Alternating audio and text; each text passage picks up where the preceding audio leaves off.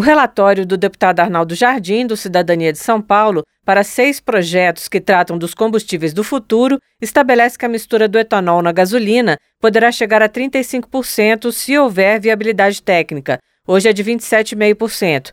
Também permite que a mistura do biodiesel no diesel comum saia dos atuais 15% para até 25% a partir de 2031.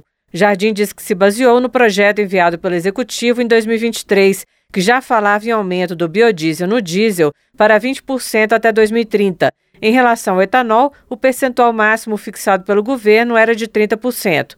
O relator diz que o texto deve ser analisado em breve pelo plenário da Câmara e que deve alavancar muitos investimentos no país. Uma estimativa que nos foi trazida é que esse conjunto de mudanças que nós estamos fazendo pode significar um investimento de largada na somatória de 200 bilhões de dólares. O projeto em análise também prevê a criação de um Programa Nacional de Combustível Sustentável de Aviação. Segundo Arnaldo Jardim, como aconteceu com etanol e com biodiesel, este novo tipo de combustível, conhecido como SAF, vai se tornar competitivo gradualmente. Realmente o SAF, num primeiro momento, ele vai custar mais do que o querosene de aviação. Mas o que ele faz de cadeia, o que ele faz de ganho ambiental, até porque essa é uma exigência mundial, não é o Brasil que está inventando isso. A Europa já está praticando isso, os Estados Unidos também. O avião que sai daqui pousa lá. Não dá para trocar de combustível no meio do caminho. Terá que ter um padrão e vem com o padrão. Mas nós estamos muito confiantes de que, se na largada tem um custo adicional,